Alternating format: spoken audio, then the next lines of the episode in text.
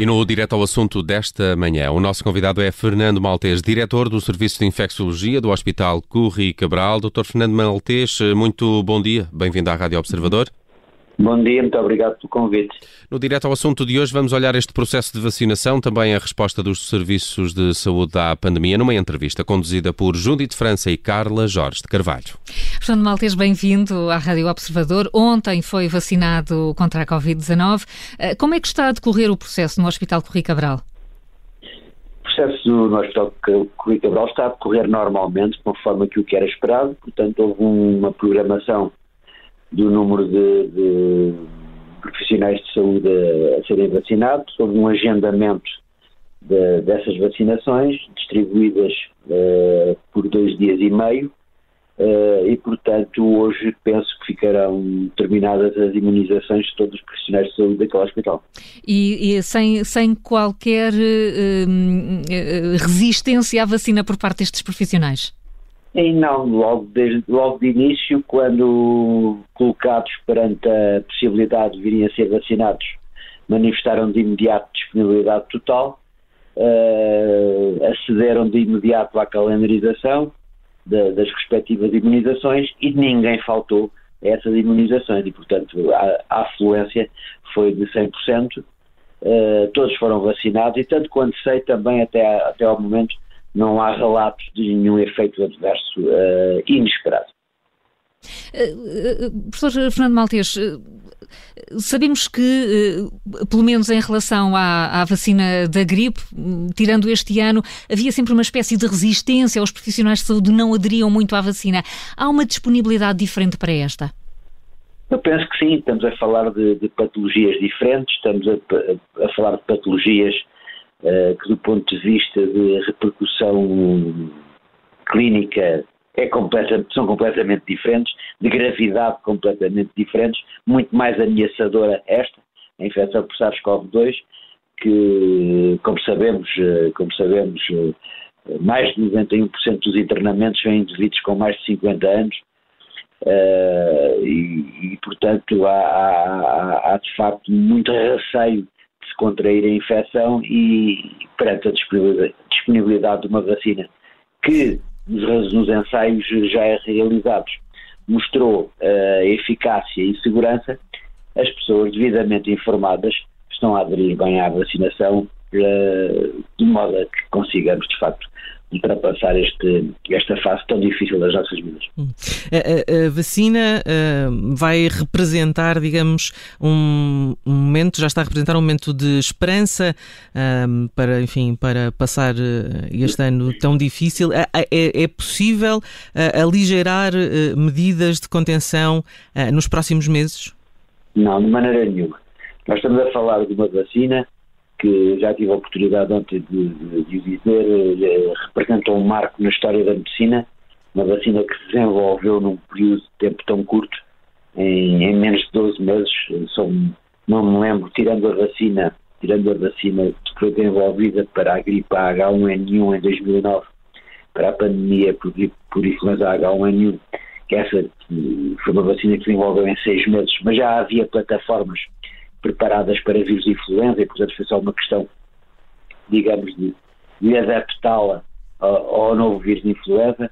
Uh, tirando essa, não me lembro de mais nenhuma na história da medicina que tenha sido desenvolvida num curto, em tão curto espaço de tempo. É um marco histórico, contudo, importa lembrar que uh, ainda não se conhecemos os resultados de ensaios de fase 3, estamos a basear-nos em resultados de ensaios que já envolveram um número significativo de doentes e até cobrindo várias faixas etárias, mas há muitos aspectos da vacina que ainda não se desconhecem, que nem não se conhecem. Nomeadamente, não sabemos se ela é mais eficaz a transmitir, a prevenir a transmissão, se é mais eficaz a prevenir a doença grave, se é mais eficaz a prevenir a doença em determinados grupos etários do que noutros, em, em determinadas patologias uh, do que noutras, e sobretudo não se sabe ainda ao certo uh, uh, ver o nível de imunogenicidade que ela induz e, sobretudo, a duração de proteção que ela confere. E por isso, uh, uh, até temos a certeza que temos 60% a 70% da nossa população imunizada, é conveniente, de facto, que mantenhamos todas aquelas regras que já foram divulgadas de, para prevenir a transmissão, todas aquelas regras não farmacológicas que passam pelo uso da máscara, que passam pela etiqueta respiratória, pela higiene pessoal, pelo distanciamento físico, pelo evitar eh, aglomerados populacionais, enfim, todas aquelas medidas que reduzem o risco de contrairmos a infecção. Até de facto temos uma, uma proporção significativa da nossa população já imunizada, até porque, entretanto, até lá vamos também ter mais conhecimento daquilo que são os resultados uh, relativamente aos ensaios que estão a decorrer uh, e provavelmente até esses resultados irão permitir ao longo deste tempo que se avizinha irmos acertando também as estratégias de imunização, inclusive a priorização dos grupos que estão neste momento devidamente escalonados, enfim, há todo ainda um processo de conhecimento que, que, por fazer e, portanto, até lá, até atingirmos, de facto, esse, esse, esse grau de proteção que se deseja, convém que se mantenham todas as outras medidas. Hum. E isto, mas, mas tal, permite, desculpe interrompê-lo, uhum. uh, mas tal como, tal como eu também já, já afirmei, de facto, isto deve ser um estímulo para as pessoas, porque, de facto, esta é, é a solução que está à vista para a resolução de um problema que nos afetou durante este, todo este ano. Uh, uh, e portanto isto deve ser um estímulo para nós, mais do que nunca, mais do que nunca, cumprirmos todas essas regras para de facto ver se chegamos ao fim de, ao segundo trimestre, ao fim do segundo trimestre uh, deste ano, com, a entrarmos a pouco, a, a pouco, e pouco na nossa vida normal. Esse fim do segundo trimestre que falava para, para o ano pode ser uma altura em que tenhamos uh, uma percentagem uh, da população de, de quantos uh, vacinados? Peço desculpa, se calhar fui demasiadamente otimista nesta fase. segundo trimestre não diria. Eu diria lá para setembro. Setembro, penso que início de setembro estaremos. estaremos Podemos chegar aos tais 60%. Sim, tendo em conta aquilo que se prevê, nós prevemos o que está previsto no Plano Nacional de, de, do, do, Programa Nacional de Vacinação é que no primeiro trimestre venham à volta de 4 milhões de, de, de doses de vacinas, depois no segundo trimestre à volta de 7 milhões e meio, terceiro trimestre mais, mais, mais outros 7 milhões e meio, portanto eu presumo que lá para setembro, de facto, nós estejamos já muito a, a poder entrar numa fase de vida próxima do normal. Professor Maltês, mas não é exatamente por causa dessa expectativa que há o risco de podermos começar todos a relaxar um pouco mais em relação às preocupações que temos tido nestes últimos meses? Como é que se encontra aqui o equilíbrio entre a esperança que é ter a vacina, mas ao mesmo tempo a, a mensagem de que é preciso continuar a ter os mesmos cuidados? Exatamente, concordo inteiramente consigo. Esse é um, é um grande risco, de facto. As pessoas têm à sua frente a possibilidade de serem vacinadas têm no seu horizonte a possibilidade de, de, resolver o problema, mas têm que ter consciência que até, até poderem ser imunizadas e até, até haver uma parte significativa da população imunizada, é necessário que tomem todas as outras medidas, porque aqueles aspectos que eu há pouco mencionei ainda não estão completamente clarificados, nomeadamente se estas vacinas protegem essencialmente contra a infecção ou se protege essencialmente contra a transmissão.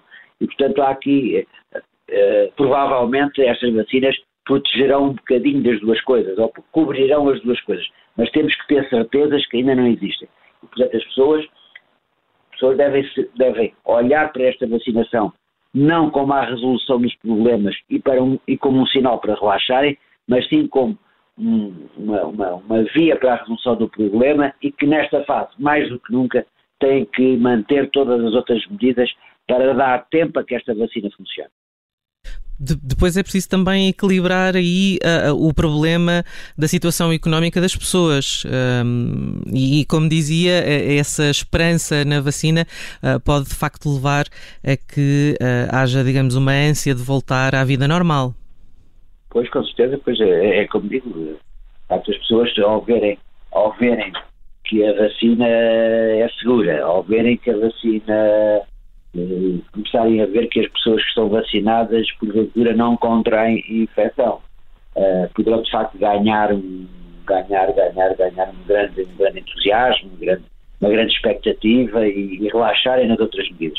Mas não o devem fazer, não o devem fazer até, de facto, termos uma população vacinada que nos dê tal imunidade cruzada que diminua ao mínimo a possibilidade de qualquer pessoa se infectar e, sobretudo, que diminua ao mínimo a, a, a, o estabelecimento de cadeias de transmissão. Hum. Portanto, para isso, para que isso que aconteça, é preciso que tenhamos uns 70%, mas 70%, 70 da população uh, vacinada. E até lá é preciso, é preciso que se mantenham todas as outras regras.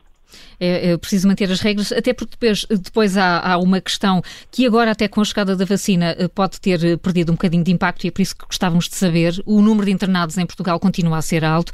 Eh, como é que está o seu serviço? Podemos dizer que já, que já passou pior em termos de pressão ou a situação ainda merece preocupação? Não, de maneira nenhuma, nem podemos. Nesta fase, nesta fase, repare, nós temos duas, temos, temos dois dias, três dias, hoje é o terceiro dia de vacinação em que, uh, incidiu essencialmente os profissionais de saúde, ou quase exclusivo, ou exclusivamente os profissionais de saúde, uh, naqueles que trabalham nos hospitais. Uh, não podemos de maneira nenhuma para já estabelecer qualquer tipo de relação, nem positiva nem negativa, entre estes três dias de vacinação e o aparecimento de, de, de obviamente, de casos de doença. Uh, no hospital, neste momento, nós mantemos uh, níveis elevados de internamento, procura a pressão de procura de camas para, para doentes é elevada, uh, nós temos o serviço cheio, uh, nós temos um elevado número de doentes internados, uh, não assistimos até ao momento a nenhum abrandamento no número de doentes que requerem, que requerem cuidados em meio hospitalar. E, portanto, para já ainda não há qualquer tipo de repercussão, nem se vai sentir esse tipo de repercussão a curto prazo. Até porque, até porque tivemos o aligeirar, o aligeirar de medidas na altura do Natal. Isso... Agora, exatamente, houve esta abertura, esta abertura período natalício, mas deixa-me deixa também dizer que eu tenho alguma confiança que as pessoas, eh, tendo em conta a redução do número de casos diários que se estava a verificar antes do período natalício, isto é, depois da implementação do estado de emergência é, a adesão que, que a população teve ao apelo que foi feito para a necessidade de cumprirmos criteriosamente as regras que estavam estabelecidas, de modo a reduzir aqueles números que eu lembro em determinados dias atingiram os valores dos 6 mil, 7 mil, quando atingimos ali o pico, uh, e de facto verificou-se uma descida, com, com, com esse apelo verificou-se uma descida do número de casos. E eu entendo que esta abertura que o Governo deu às pessoas para aligerarem as medidas de alguma forma, no período natalício, terá sido cumprido, cumprida rigorosamente também por parte das pessoas. Eu, penso que as pessoas terão entendido este, voto de confiança que, foi, que lhes foi dado para poderem aligerar um bocadinho com o compromisso de não, de não, de não, não, não voltarem uh, a, des, uh, a comportamentos anteriores àqueles que se verificavam antes estado, da implementação do estado de emergência. E, portanto, eu penso que a repercussão, isto é uma opinião muito, muito, muito, muito, muito pessoal, penso que a repercussão deste aligeiramento no período natalício não vai ser tão grande como aquilo que as pessoas temem. Oh, portanto, aquela, aquela ideia de uma terceira vaga da pandemia para janeiro, parece-lhe que não há nesta altura razões para pensarmos que pode acontecer? Repare, uh, isto é tudo muito subjetivo e eu não tenho nenhum argumento sólido para fundamentar esta opinião. Isto é apenas uma, uma, opinião, uma opinião muito subjetiva, baseada naquilo que eu tenho visto ao longo destes últimos 4, 5 dias, ou seja, no período natalício, relativamente ao comportamento das pessoas. Isto é, aquilo que nós esperávamos todos, que, eh, que, que pudesse haver aqui um, um reagravamento dos números em resultado de comportamentos menos cautelosos neste período natalício, eu, sinceramente, daquilo que eu observei, não os verifiquei. Daí eu dizer que poderá não haver assim um agravamento tão grande como aquele que se esperava, mas claro, não tenho nenhuma base sólida para estar a afirmar isto e posso estar completamente errado. A nova variante do coronavírus é um novo fator de preocupação? Eu penso que sim, eu penso que sim. Eu neste momento é aí que devo dizer que situo a minha preocupação de facto, uh, isto, nós estamos perante um vírus que tem uma capacidade replicativa muito grande, um vírus RNA, com uma capacidade replicativa muito grande, portanto, todas estas variantes que já existem desde que o vírus apareceu, uh, a maioria, ou na generalidade dos casos, ou como regra, não, não, tem, não, tem vantagem, não tem vantagem seletiva relativamente às outras variantes, mas aqui e ali pode surgir alguma com, com, com capacidade seletiva, como foi o que aconteceu com, com, com, esta no Reino Unido. Portanto, não se sabe ainda bem, não se pensa que ainda não estarão, esta e outras não estarão ainda completamente estudadas. Uh, esta parece que terá um nível de transmissibilidade 70% acima daquele que, é, que era o conhecido com as, com, com as variantes anteriores ou com os tipos anteriores. Uh, portanto, levanta sempre alguma preocupação se, para além da transmissibilidade, não, não traz também com ela um risco acrescido de doença mais grave, mas mais preocupante ainda, do meu ponto de vista, é se uh, estas novas variantes não podem trazer com elas mutações suficientemente profundas que possam provocar uma diminuição na resposta à vacina. E obrigar, de facto, obrigar a que a vacina seja acertada, que a vacina seja modificada, como aliás se é feito com a vacina da gripe anualmente, uma vez que este tipo para o vírus de influenza também muda anualmente e é por isso que as vacinas mudam anualmente. Uh, de qualquer maneira, isto, isto, levanta alguma preocupação, uh, mas até agora uh, isso ainda não foi demonstrado, porque até agora parece que essa variante só influencia, ou as que foram identificadas, só influenciam a transmissibilidade. E essa, e essa variante, pelo, pelo, que sabemos, já chegou à Madeira, ainda eh, não há dados que digam que já está eh, no continente. Haverá alguma forma dos serviços de saúde eh, se anteciparem uma eventual chegada desta variante e a um aumento do número de casos? Eu penso que é fundamental, eu penso que é fundamental, tendo em conta aquilo que se está a verificar com esta disseminação destas variantes que trazem com elas, pelo menos, se não trazem outras coisas, pelo menos maior transmissibilidade, e repare que foi na Madeira, mas já apareceu na Bélgica, já apareceu, já apareceu na Dinamarca, já apareceram na, em vários países da Europa, uh, a, a, essa, estirpe do, do sul do, do Reino Unido, uh, é fundamental que se tomem medidas nas fronteiras de forma a evitar que esta variante entre no nosso país e que se possa disseminar e agravar aquilo que é hoje a epidemia da, da doença no nosso país. Portanto, é fundamental que nas fronteiras se tomem essas medidas. Aliás, o governo, tanto quanto sei, já só, já só autoriza a entrada de, de, de, do nosso país de residentes em Portugal, de portugueses.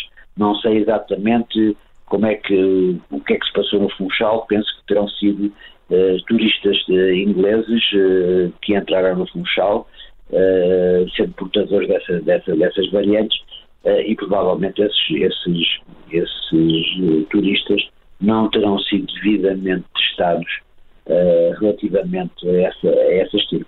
Portanto, estas medidas devem, devem continuar e devem ser até apertadas. Uh, professor uh, Fernando Maltês, estamos a chegar ao fim do ano com esta boa notícia de que começámos a falar da vacina, mas também com os riscos que agora enumerou para, para o próximo ano.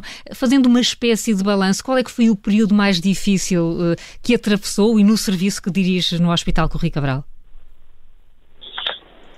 Uh período mais difícil, o período mais difícil talvez tenha sido uh, o período mais difícil talvez tenha sido, falaria daqui há dois meses, uh, três meses, porque de facto os números não baixavam, os números aumentaram, há mais ou menos um mês atingimos o pico e sobretudo não tínhamos à, à disposição uh, nenhuma arma, nenhuma ferramenta uh, que pudesse inverter ou, ou, que prometesse inverter uh, esta situação, esta situação grave. E o pior de tudo é de facto a incerteza. Portanto, vivermos na incerteza daquilo que vai acontecer, sem saber para onde é que esta pandemia caminhar, sem saber se de facto alguma vez chegaríamos a ter uma vacina. E eu devo dizer que no princípio, eh, quando esta vacina começou a vacina começou de imediato a desenvolver-se eh, no mês de março. Eh, e eu devo dizer que no princípio fui muito cético relativamente à, à, possibilidade de irmos a ter uma vacina, na medida em que até à, à, data não tinha sido desenvolvida nenhuma vacina para nenhum dos coronavírus conhecidos. Se o homem já foi infectado até à data, este, é, este será o sétimo coronavírus que infecta o homem e até à data nunca nenhuma vacina tinha sido desenvolvida por um coronavírus. Pelo que eu achava extremamente difícil e pouco provável que se viesse a desenvolver. mas de facto a ciência é isto mesmo, a ciência é surpreendente, a investigação científica surpreende-nos todos os dias. Uh, como eu digo, não me canso de dizer, isto vai ficar para a história da medicina. Uh, e, portanto, antes de termos a certeza que íamos ter uma vacina, de facto, esse terá sido para todos os profissionais de saúde, provavelmente, a fase mais difícil, pela incerteza, por não saber para onde, é que estávamos, para onde é que estávamos a caminhar. E porque o vírus não mostrava, nem mostra, aliás, uh, sinais de querer abrandar, de querer facilitar, facilitar a, a vida para, para, para, as pessoas. E, portanto, esse terá sido provavelmente o período mais difícil. Muito bem, Fernando Maltês, diretor do Serviço de Infecciologia do Hospital Corri Cabral, muito bom dia e muito obrigado por estes esclarecimentos. Obrigado, El, bom dia.